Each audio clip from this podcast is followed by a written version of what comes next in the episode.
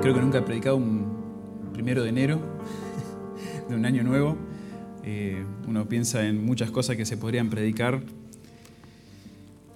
Y algo que me pareció precioso de poder eh, pensar justo con lo que leía nuestro pastor Alejandro en 2 Timoteo, es pensar en, en resoluciones. Muchas veces pensamos cuando comienza un año nuevo en resoluciones, qué cosas vamos a hacer distintas, tanto a nivel de, salud, a nivel de, de educación muchas veces. Bueno, la palabra parece darnos, o el apóstol Pablo parece darnos su propia resolución en un momento. Hay muchas resoluciones, obviamente, en la Biblia, pero una de ellas encontramos en 2 de Timoteo.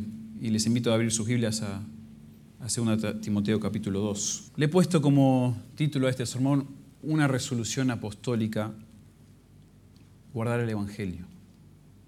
Había inicialmente puesto la resolución apostólica porque creo que es un énfasis tremendo de Pablo, lo que vamos a ver esta mañana, justo al final de su vida. Y el final de la vida de Pablo representa no solamente el final de la vida de un apóstol tan apreciado, tan importante en la iglesia, pero es el final de una era completa. Es el final de la era apostólica. Ya está terminando lo que eran los apóstoles, aquellos que estuvieron a los pies de Jesús, aquellos que aprendieron de Él, y ahora está pasando a una era posapostólica, con pastores, ancianos, una iglesia que necesita tomar la enseñanza de los apóstoles, del Señor Jesús, de los apóstoles, y ahora transmitirla al resto del mundo, por todas las edades, hasta que el Señor vuelva de nuevo. Entonces esto es una resolución demasiado importante y muy importante para la iglesia nuestra, obviamente. Segunda Timoteo capítulo 2. Y ya, ya, se nos leyó el capítulo 1 y vamos a estar visitando ese capítulo porque mucho de lo que vamos a ver en los versículos 1 y 2 del capítulo 2 hace referencia a lo anterior, pero les leo solamente, ya que leímos en la lectura de esta mañana, les leo solamente capítulo 2, versículo 1 y 2. Tú, pues, hijo mío, esfuérzate en la gracia que es en Cristo Jesús. Lo que has oído de mí ante muchos testigos, esto encarga a hombres fieles que sean idóneos para enseñar también a otros. Antes de partir de esta tierra, el Señor Jesús dio la gran comisión. Dio básicamente sus últimas palabras, o dentro de sus últimas palabras. Y el Señor Jesús, hablándole a sus apóstoles, hablándoles a los discípulos, les dice que ellos vayan, vayan al mundo y hagan discípulos a todas las naciones, bautizándolos en el nombre del Padre, del Hijo, del Espíritu Santo, enseñándoles también que guarden todas las cosas que os he mandado. Nosotros entendemos que eso es un punto clave en el misterio de Jesús, al encomendar a sus discípulos. Mateo 28. Y Pablo, aunque no estaba presente ahí, sentado, escuchando al Señor Jesús, recibió enseñanza del Señor Jesús. Él lo cuenta luego en sus cartas. Y su llamado también como apóstol involucraba ser discípulos de todas las naciones. Y es este Pablo, el apóstol, es el apóstol que más escribe sobre el discipulado en el contexto de la iglesia local. Nos dice qué es, cómo se ve esto de ser discipulado en la iglesia. Y al final de su vida, Pablo escribe esta carta a 2 Timoteo. Y Pablo quiere dejar un mensaje muy claro, muy claro donde termina una era, comienza otra, esta es su preocupación final. Y opino que estos versículos que vamos a ver esta mañana nos dan a nosotros una perspectiva panorámica del discipulado. Muchas veces al hablar de discipulado y pensar en, lo que significa que alguien nos disipule, pensamos mucho en ese contexto donde vemos vidas para imitar, se nos enseña qué debemos hacer, qué no debemos hacer, cómo debe ser nuestra relación en la iglesia, todo precioso, todo necesario, cómo discipular a mi familia, cómo ser discipulado en la iglesia. Pero en 2 Timoteo, Pablo da una perspectiva panorámica. Retrocede a mil, dos mil kilómetros a un nivel satelital, digamos, fuera del, del planeta Tierra, para ver el gran propósito que tiene el discipulado en el plan de Dios para la iglesia. Eso es lo que vamos a ver esta mañana. Y para dar un poco de contexto, ¿qué es lo que está sucediendo cuando Pablo escribe esto? Pablo está en Roma otra vez. Ya estuvo una vez en Roma, ya estuvo preso. Pero esta segunda vez ya él sabe que es su fin. Ya se enfrenta a su muerte. Y Pablo escribe esta carta a Timoteo, quien no es quien no es solamente su hermano en la fe, su discípulo, su colaborador, en el ministerio y coautor de varias cartas apostólicas. Pero en esta carta, Pablo le escribe a Timoteo como su delegado apostólico, quien junto a otros sería de los primeros pastores en esta era post-apostólica. Entonces, en un sentido, según Timoteo es Pablo agarrando la antorcha y pasándole a su discípulo más importante. Es tomando esa antorcha olímpica, ¿no? como vemos, y se va pasando de uno a otro. A veces se, se comienza con personas que compitieron hace muchos años y se la van a pasando a personas más jóvenes como un símbolo, ¿verdad? Acá está Pablo pasándole la antorcha la resolución más importante para la iglesia. Y esta carta de Pablo también, al leerla, nos damos cuenta que es muy personal, es, es muy urgente de parte de Pablo. Esto, en esta carta él comunica lo más importante, lo que realmente pesaba en su corazón.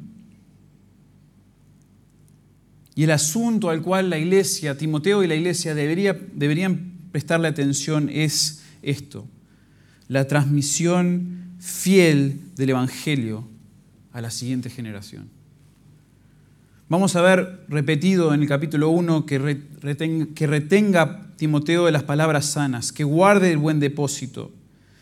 Y al escuchar esas palabras, nosotros como una iglesia o como hermanos que vienen de iglesias sanas, muchos de ustedes saben que esto no suena novedoso, esto del Evangelio, de guardar el Evangelio, de guardar el buen depósito. Pero para Pablo era realmente un gran desafío y le preocupa al apóstol. Porque como vemos en contexto, no todos van a ser fieles, aunque parecen serlo por un tiempo. Muchos rechazarán la verdad públicamente o en sus vidas privadas. Algunos apostatarán. Otros van a abandonar por agotados. Es agotador el ministerio del Evangelio tanto para los pastores, los ancianos, como muchas veces para los discípulos, los, los congregantes. No todos serán fieles y también porque habrá mucho sufrimiento. Habrá persecución, habrá oposición aún interna dentro de la iglesia. Por lo tanto, el mensaje principal de esta carta final de Pablo es, guarda el buen depósito. Transmite el verdadero evangelio a discípulos fieles. Enseña, y acá está quizás la clave, enseña a la siguiente generación lo que es, lo que implica y lo que cuesta el verdadero evangelio. Ese es el discipulado necesario para el avance del reino de Dios. Hermanos, eso es una resolución digna de nuestra iglesia para el año 2023. Y obviamente Pablo le está escribiendo a Timoteo, un un pastor, un delegado apostólico.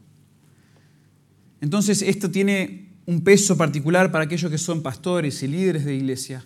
Pero hermanos, para, para toda la iglesia esto es importante. Que escuchemos este mensaje para que sepamos cuál, cuáles deben ser los énfasis dentro de nuestra iglesia. ¿Qué es lo que no se debe perder, diluir? ¿Qué es lo que debemos proteger? para que no solamente nuestra iglesia de esta generación permanezca y sea fiel, sino que nuestros hijos, todos esos nenes que acaban de salir por la puerta, sus futuros hijos, nietos, que ellos también sean usados por Dios para promover proclamar su reino a la siguiente generación y esto honre a Dios hasta que Él venga. Esa es la gran resolución. Entonces en este pasaje vamos a ver que el propósito, el propósito de hacer discípulos en la iglesia local es preservar y proclamar el Evangelio. Es enseñar a la siguiente generación a vivir, guardar y transmitir el Evangelio. Entonces, hermanos, ahora al entrar al pasaje, al entrar a 2 Timoteo 2, 1 y 2, veamos lo que enseñó Pablo a Timoteo y cómo le indica a Timoteo que haga él con otros. Y estos son dos versículos, es un pasaje corto, pero en estos dos versículos quiero que veamos tres puntos. Primero, enseñemos, hermanos, como iglesia, como iglesia, líderes especialmente, enseñemos en nuestra iglesia a vivir la verdad del Evangelio. Enseñemos a la iglesia lo que es vivir la verdad del Evangelio. Segundo, enseñemos a guardar la verdad del Evangelio. Y último, enseñemos a transmitir la verdad del Evangelio. Estos son los tres puntos de nuestro pasaje hoy. Entonces comenzamos en el versículo 1, enseñemos a vivir la verdad del Evangelio.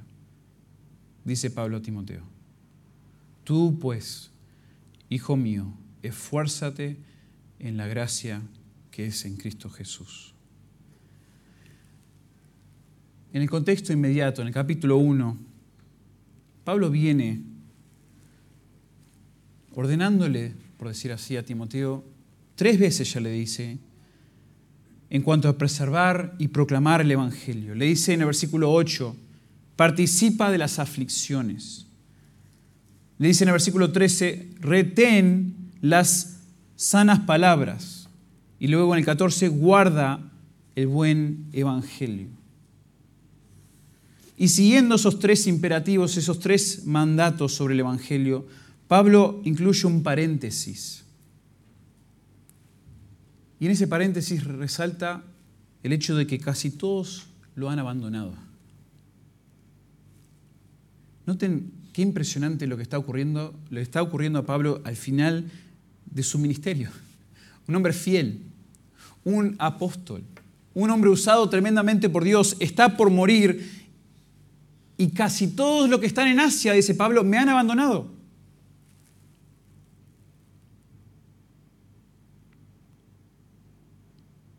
Por lo tanto, Pablo le escribe a Timoteo y dice, tú, hijo mío, resiste esa tendencia prevaleciente. Resiste lo que están haciendo todos los demás, que están sufriendo persecución, están agotados. Tú pues, hijo mío.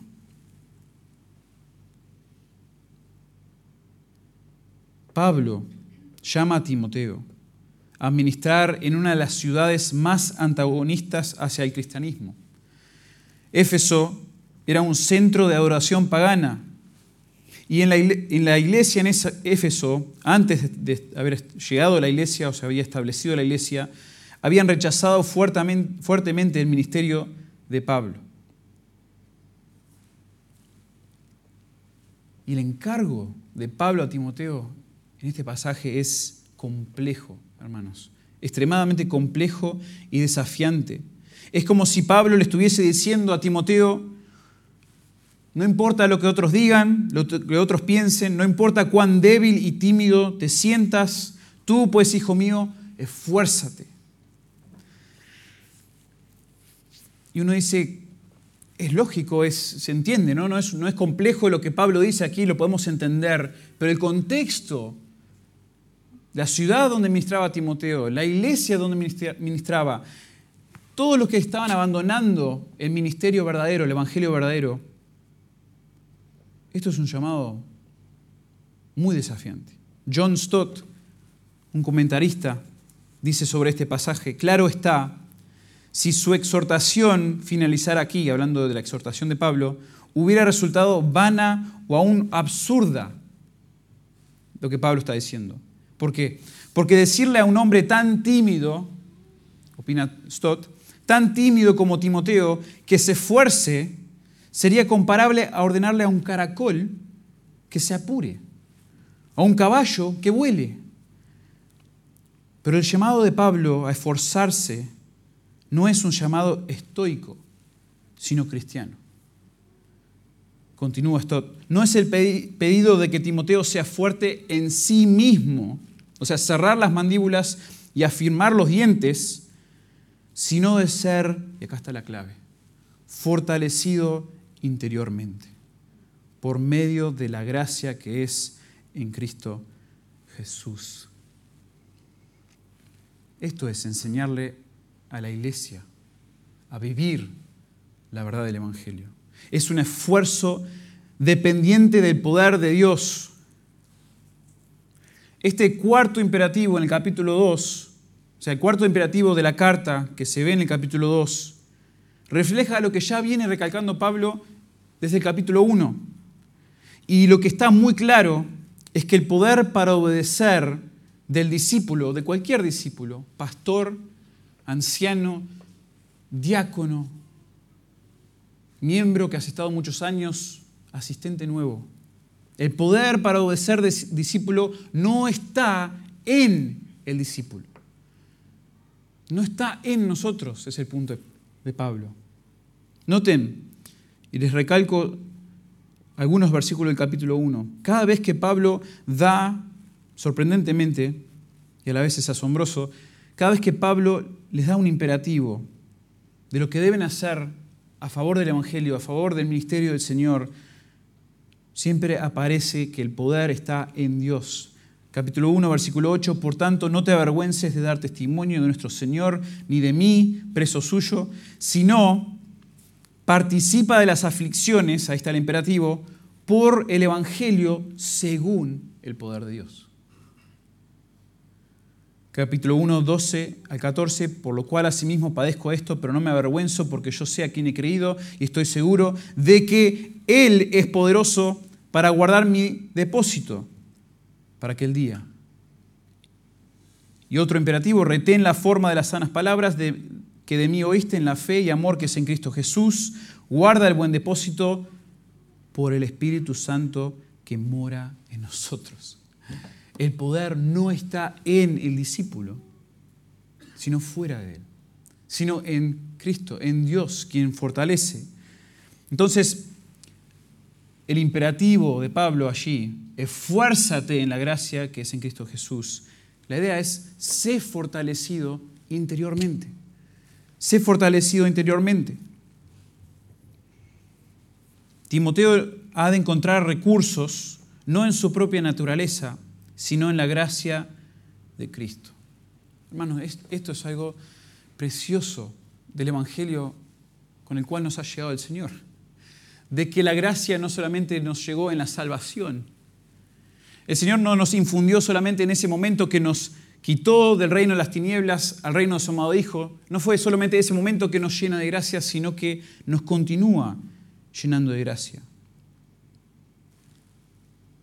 Para que le sirvamos, para que le obedezcamos. Es triste que la iglesia, aún evangélica, ha caído en unas perspectivas monergistas, se le llama en cuanto a la santificación, donde yo no participo en mi santificación. Dios, como Dios fue el que me salvó y yo no hice nada para mi salvación, yo ahora tampoco hago nada para mi santificación. Creyentes deben simplemente ponderar el Evangelio de manera continua para generar un corazón agradecido y por lo tanto obediente a Dios. Esto, es, esto tienta mucho, hermanos, esta manera de ver la vida cristiana, porque cuántas veces nos pasa a todos que no, tenemos ganas de obedecer, no tenemos ganas de servir, no tenemos ganas de otra vez abnegarnos, sentarnos a leer la palabra. Muchos, aún el misionero Hudson Taylor y otros, han promovido esta manera de pensar llamándolo el secreto de la vida cristiana. Este es el problema que tiene supuestamente el mundo evangélico, el cristianismo. Y está basado en lo que muchos llaman la teología Keswick, que una vez convertidos nosotros permitimos que Dios tome el volante de nuestras vidas y nosotros somos meros pasajeros y beneficiarios de su obra de gracia. No hace falta colaboración humana ni esfuerzo humano. Es una mentira y triste mentira que afecta la vida no solamente personal de un cristiano, sino la vida de una iglesia. Esto no es algo nuevo para los que son de nuestra iglesia, miembros. Se ha predicado sobre esto desde, el púlpito varias veces. Pero creo que el pasaje lo amerita, recordarlo. La santificación es, en términos teológicos, sincretista. Dios participa, obvio, Dios es el que obra en nosotros, el crear como el hacer, pero nosotros también nos esforzamos. De hecho, Filipenses 2 es muy claro en cuanto a la importancia de nuestro esfuerzo. Filipenses 2, 12 y 13 dice, por tanto, amados míos, como siempre habéis obedecido, no como en mi presencia solamente, sino, sino mucho más ahora en mi ausencia, ocupaos en vuestra salvación con temor y temblor, porque Dios es el que en vosotros produce así el querer como el hacer por su buena voluntad. Y lo interesante de este pasaje es que Pablo está enseñando a los filipenses que el ocuparse o el esforzarse con temor y con temblor es el medio por el cual la gracia de Dios nos transforma, nos usa. La gracia es el fundamento y el poder detrás de nuestra santificación, pero el esfuerzo humano infundida de fe es el medio de gracia por el cual el poder de Cristo está obrando en nosotros. Esa es, esa es la intención de Pablo en, en ese pasaje de Filipenses 2. Por lo tanto, hermanos, qué importante, cuán importante que nosotros nos estemos exponiendo a esos medios de gracia.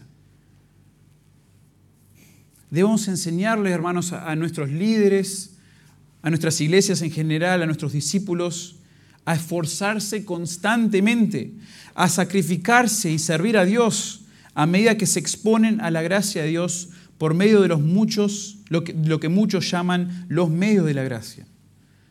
Cuán importante en este año 2023 que estemos frente a la predicación de la palabra, que participemos de la comunión entre hermanos, también de la Santa Cena, las ordenanzas, la lectura bíblica, la oración, la confesión de pecados, el arrepentimiento, el servicio. Hermanos, todas estas cosas son medios de gracia en nuestras vidas. Y cuando nosotros nos exponemos a ella, que uno, parece decir, bueno, estar o no en la iglesia otro domingo, escuchar otra predicación, una, una menos que importa, no orar, el no estar exponiendo estos medios, hermanos, va a perjudicar la manera que nosotros realmente vivimos la verdad del Evangelio. Y esto es un peligro tremendo en cualquier iglesia. Sana o no sana doctrina. Podemos estar aquí y afirmar toda la sana doctrina, pero vivirla,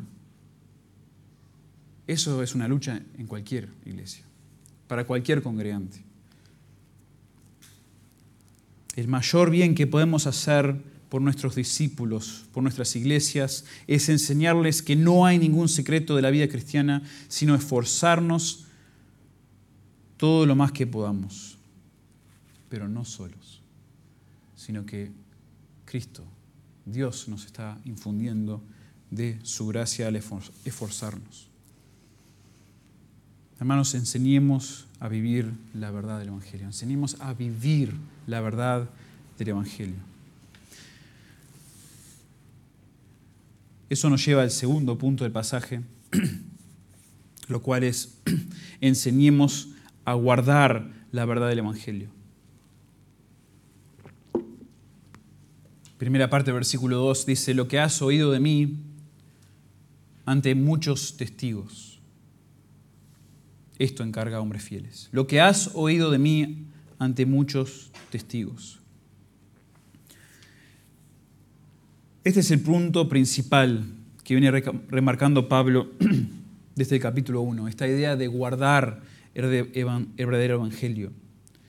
Porque los imperativos, los mandatos son justamente retén la forma de las sanas palabras que de mí oíste, en la fe y amor que es en Cristo Jesús, guarda el buen depósito por el Espíritu Santo que mora en nosotros.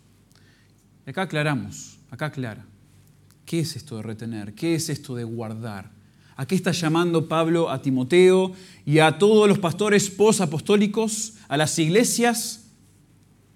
Retén, guardar, básicamente fidelidad, fieles.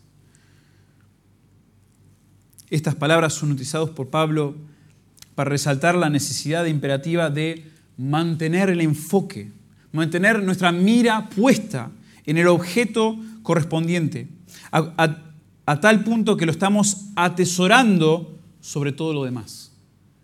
Esa es la idea de retener, de guardar, de ser fieles, de que nosotros tomamos algo, y en este caso es el Evangelio, y todo lo que implica, y lo exaltamos y lo atesoramos a un nivel donde nosotros ahora al atesorarlo lo vamos a cuidar, lo vamos a proteger, lo vamos a tener, mantener como estándar sobre todo lo demás. Vamos a proclamar sus virtudes y vamos aún a sufrir penalidades por ello. Vamos a procurar ser fieles al objeto de nuestra retención y guardia. Retener y guardar, hermanos, es fidelidad en un sentido absoluta. No que nosotros somos fieles todo el tiempo, ni vamos a hacerlo, pero que procuramos no desviarnos, serle fiel, exaltar, guardar, mantener, proteger, y si tenemos que sufrir, sufrimos por ese objeto.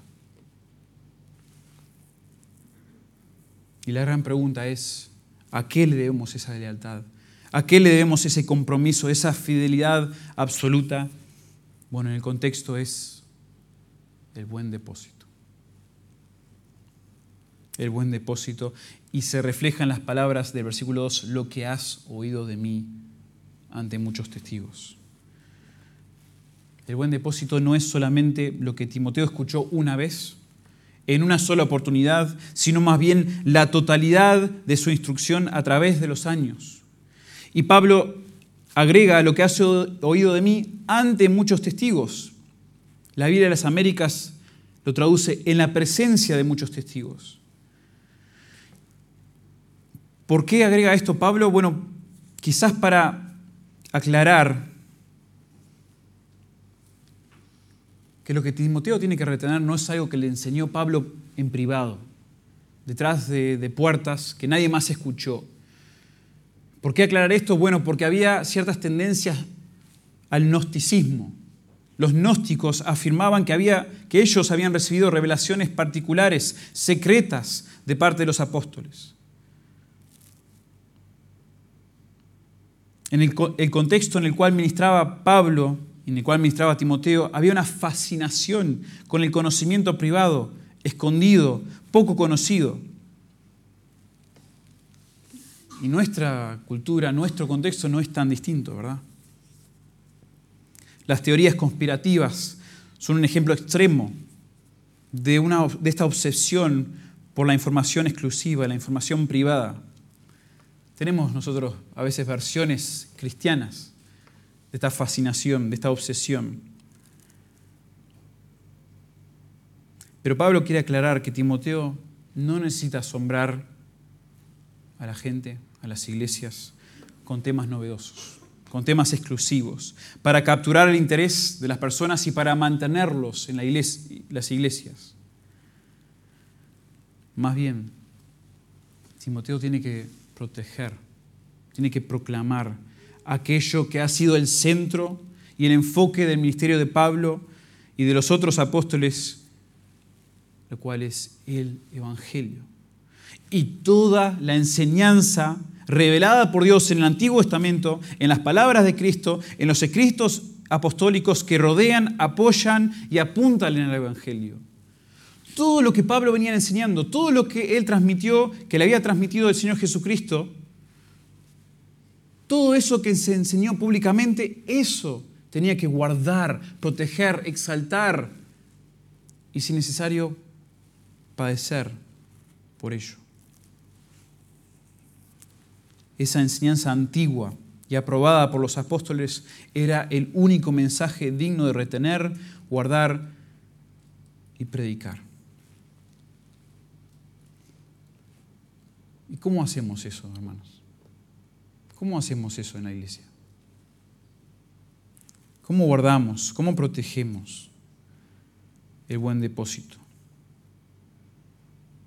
Bueno, se guarda siendo precisos con el Evangelio, con la verdad del Evangelio, conociéndola, estudiándola, pero más importante aún a nivel de iglesia local, enseñándola públicamente, como hizo Pablo. Hermanos, es esencial para el discipulado de nuestra iglesia, para el discipulado de sus vidas y el crecimiento de nuestra iglesia, que se enseñe públicamente el Evangelio y todas sus implicaciones. Prácticamente lo que resta de 2 Timoteo tiene que ver con eso. Le podría dar varias, varios versículos por capítulo en 2 Timoteo 2, pero le doy solo algunos. 2 Timoteo 2.15, procura con diligencia presentarte aprobado como obrero que no tiene de qué avergonzarse, que maneja con precisión la palabra de verdad. Capítulo 2, versículo 23, desecha cuestiones necias e insensatas. No te, no te confundas y no le prestes atención a esas cosas. Mantente enfocado. Capítulo 3, versículo 14, persiste tú en las cosas que has aprendido. Capítulo 4, versículo 1, quizás el encargo más enfático de toda la carta, de toda la carta y quizás de todo el Nuevo Testamento, predica la palabra.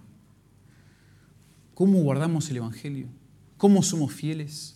¿Cómo hacemos el verdadero discipulado en nuestra iglesia? Enseñando públicamente la palabra. Eso es número uno. Eso no puede fallar. Eso debe ser de donde nosotros después decimos qué más, qué otros ministerios podemos agregar a nuestra iglesia. Ahora, estoy seguro que en nuestro contexto aquí, al menos la mayoría, afirmaríamos el peligro de lo que se llama hoy el pragmatismo, ¿no? El uso de métodos populares para conseguir un resultado deseado. Pero caer en este tipo de mentalidad es mucho más sutil y tentador de lo que queremos admitir. Me encontraba pensando en esto, al estudiar el pasaje, al preparar el sermón, el discipulado, entre comillas, es mucho más sencillo y mucho más gratificante si podemos simplemente enfocarnos en reproducir individuos comprometidos con el liderazgo, individuos comprometidos con la asistencia, el apoyo financiero y el servicio en algún ministerio. Es mucho más fácil formar líderes para que ministerios crezcan y se mantengan. La organización de nuestra iglesia es un estándar alcanzable, medible. Podemos cumplir con esas metas de manera más tangible. Y yo les digo, a mí me gusta lo tangible. Me gusta lo que puedo medir fácilmente. Pero el discipulado que se enfoca en guardar la verdad del Evangelio implica algo más intangible y en definitiva mucho más agotador a nivel pastoral y a nivel de iglesia. Porque implica que enseñemos a nuestra congregación y especialmente a nuestros líderes a crecer en entendimiento, discernimiento y en obediencia a las palabras apostólicas que se encuentran en y alrededor del Evangelio mismo.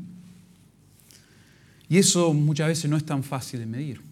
El resultado, vemos fruto muchas veces, pero también a veces ese fruto no es genuino o no parece serlo. Nos encontramos con frustraciones. Si vamos a ofrecer algo asombroso a la iglesia de Cristo en el discipulado, es el asombro de profundizar en el estudio de lo que Dios ya ha revelado en el Evangelio.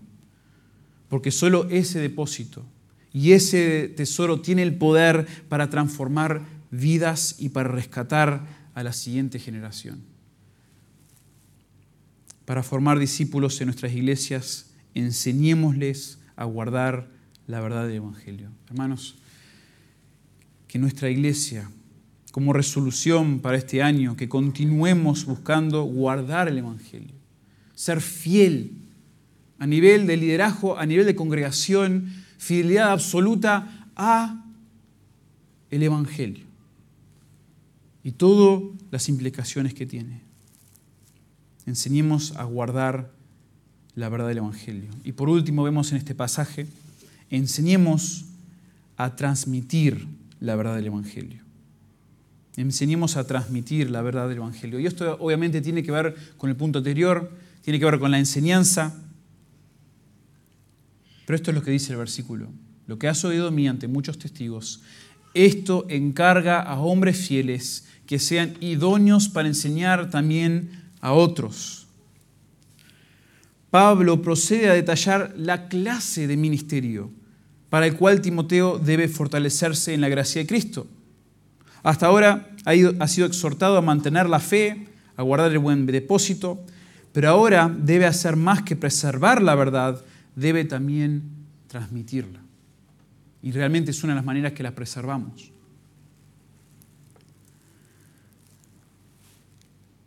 Como mencioné en la introducción, Pablo está al borde de la muerte. Y nuevamente su fallecimiento significa el fin de la era apostólica. Ya no habría más inspiración del Espíritu Santo para la redacción y grabación de revelación específica. Dios ya había revelado su voluntad, sus palabras sanas, su depósito, su tesoro en el Evangelio, y esta debía ser transmitida de forma intacta a la próxima generación. Entonces vemos acá, en un resumen realmente de Pablo, esa transmisión. Y Pablo la describe en cuatro etapas. Y noten en esta corta frase el énfasis en la transmisión de un grupo a otro. ¿Por qué? Porque la transmisión del Evangelio es esencial para la vida del discípulo y para la vida de la iglesia. Y noten desde el principio de esta descripción hasta el final lo importante que es que de manera intacta se vaya comunicando la misma verdad de un grupo a otro, de una generación a otra, para la gloria de Dios y para bien de la iglesia. En primer lugar, le dice Pablo que la fe, la fe confiada a Pablo por Cristo es la que debe ser transmitida. Por eso en el capítulo 1, versículo 12 lo llama mi depósito. No porque Él la inventó, no porque comenzó con Él, sino que es suya por depósito y no por inventiva propia. No es según hombre, no es tampoco por tradición humana. Pablo más adelante, en otra carta, mencionó en Gálatas 1, por ejemplo, que no lo recibió ni lo aprendió, ni lo aprendió de hombre alguno, sino por revelación de Jesucristo. Todo comenzó en esta cadena, en esta transmisión con Cristo. Cristo se la encomendó, se la depositó a Pablo. Y en segundo lugar, lo que le fue confiado a Pablo, él a su vez lo encomienda a Timoteo. Y por eso mi depósito capítulo 1, versículo 12, se transforma en tu depósito, capítulo 1, versículo 14. Este depósito consiste en sanas palabras que Timoteo había oído de, las propias, de los propios labios de Pablo. Como para resumir y cortar un poco, en tercer lugar, lo que Timoteo ha oído de Pablo debe ahora encargar a hombres fieles y es evidente que no habían tantos hombres fieles. No cualquier hombre dentro de nuestra iglesia es un hombre fiel. No cualquiera que ha estado por muchos años es un hombre fiel. Muchos abandonaron a Pablo al final de su ministerio. Pero quedaban algunos entre los muchos desertores de Asia. La tercera etapa fue encargar a hombres fieles. En cuarto lugar, tales hombres deben tener idoneidad para enseñar también a otros.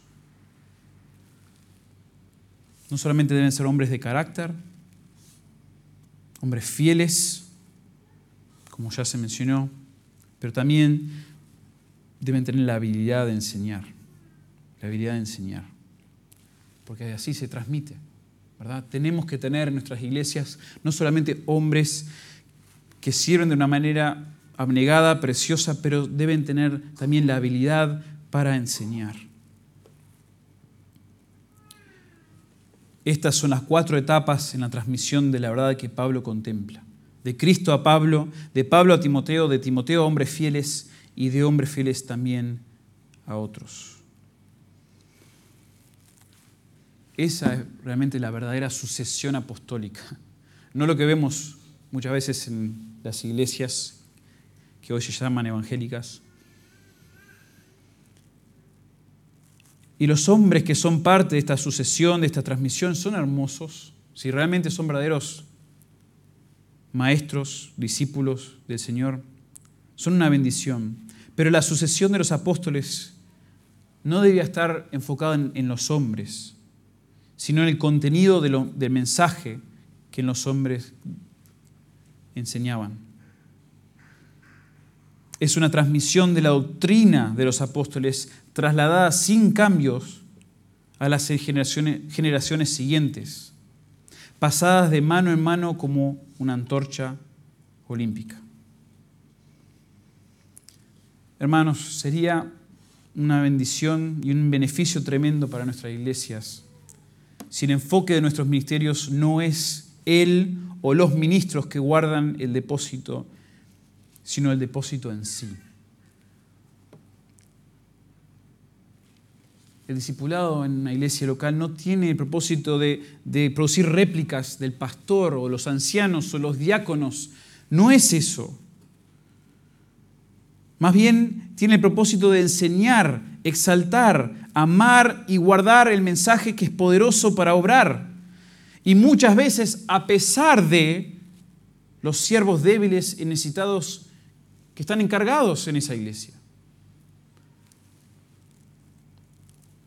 Por lo tanto, enseñemos a nuestras iglesias la importancia de transmitir la verdad del Evangelio a las siguientes generaciones. Hermanos, esto tiene que ocurrir. Y hemos hablado entre los líderes, hemos hablado con ustedes, entre nosotros, que esto es algo que queremos seguir mejorando, queremos seguir creciendo en cómo nosotros estamos pensando en la siguiente generación. No solamente lo que está ocurriendo aquí con los que el Señor nos ha dado, los que están aquí escuchando, sino nuestros hijos, los que vienen. Entonces, es demasiado importante vivir la verdad del Evangelio, guardarla, pero también transmitirla intacta a la siguiente generación. Concluyendo, el propósito principal de hacer discípulos en nuestras iglesias es preservar, nuevamente, preservar y proclamar el Evangelio. Esa es la visión panorámica en el plan de Dios. No que tú y yo tengamos nuestro buen, un buen matrimonio en nuestros hogares, seamos buenos padres, todo eso es precioso, glorifica al Señor, pero la visión panorámica es preservar y proclamar el Evangelio para que continúe a la siguiente generación. Eso es el gran propósito del discipulado. Este fue el gran clamor del apóstol Pablo en sus últimos días. Esto era lo que le preocupaba, la transmisión fiel de la verdad del Evangelio a la siguiente generación. Me encanta esto, porque Pablo, siendo un hombre que confía en la soberanía de Dios sobre su vida, sobre el plan, él igual escribe con una preocupación, con estas estos mandatos a Timoteo, su discípulo, diciendo, no, no aflojes en esto. No diluyas. No te distraigas. Esto debe ser tu resolución para la siguiente era, no solamente para nuestro siguiente año 2023, como lo estamos viendo hoy, para todos los años hasta que el Señor venga. Pero para que esto suceda, debemos formar discípulos por medio de la enseñanza. Debemos enseñar a vivir, a guardar, a transmitir la verdad del Evangelio.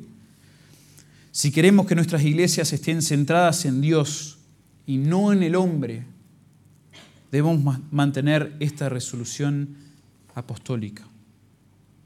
La enseñanza, la doctrina es lo más importante. De manera que formar líderes y formar discípulos será formar obreros aprobados que usan bien la palabra de verdad.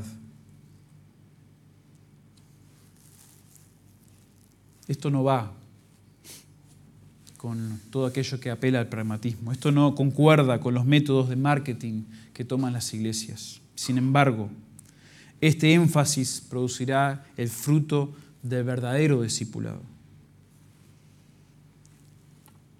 Spurgeon dijo, si quieres comenzar un avivamiento en tu iglesia,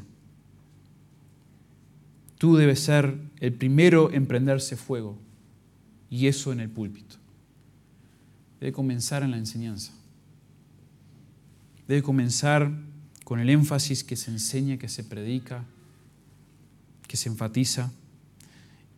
Y no solamente en el púlpito, pero que la iglesia también entienda esa prioridad y la reciba y escuche y se exponga a estos medios de gracia que venimos mencionando para que la iglesia en general crezca. Enseñemos la verdad del Evangelio a la siguiente generación. Este es el gran propósito del discipulado en el plan de Dios para la expansión de su reino. Hermanos, que esta sea nuestra principal resolución como iglesia en el año, en el año 2023. Que nosotros atesoremos el Evangelio de tal manera, que la vivamos, que la guardemos, que la transmitamos y se refleje en todo lo que hagamos, individualmente y como iglesia. Padre, te damos gracias porque esta verdad no solamente se la comunicó Pablo a Timoteo hace cientos de años, sino que también, Señor, nos llega con la misma, eh, con el mismo poder, con las mismas, con el mismo énfasis, con los mismos peligros, tendencias culturales, las luchas de cada individuo, las luchas de la iglesia, de cada cuerpo. Padre, nos llega con una relevancia que trasciende, Señor, lo que nosotros podamos pensar opinar, evaluar, analizar de manera individual en nuestra propia, nuestras propias mentes. Necesitamos, Señor, de tu palabra, necesitamos la autoridad de las Escrituras. Y estamos agradecidos, Señor, de que tú nos has dado todo lo necesario para que esta iglesia crezca en piedad, crezca en ser una influencia, una, ayuda, un servicio para tu gloria aquí en esta comunidad, pero también alrededor del mundo. Padre, ayúdanos a nunca desviarnos de esa convicción de que tu palabra es suficiente, de que el Evangelio es, es, es nuestro tesoro, es nuestro depósito, aquello que vamos a exaltar sobre todo lo demás. Y Padre, ayúdanos a tomar decisiones como iglesia, como líderes de la iglesia también, en base a este gran énfasis, este gran punto de, tus, de tu escritura. Pero también a nivel personal, Padre, ayúdanos a crecer en base a esta verdad de que el Evangelio es lo más importante. En que vivir el Evangelio abnegándonos a nosotros mismos, sirviendo a los demás, tomando nuestro cruz cada día, Señor, esto es realmente lo que va a beneficiar tu reino. esto es lo que realmente también va a producir fruto en nuestras vidas y vamos a crecer, vamos a tener gozo, la verdadera felicidad que este mundo no puede dar. Todo esto cuando nos sometemos al verdadero Evangelio. Lo vivimos, lo guardamos y lo transmitimos, Padre.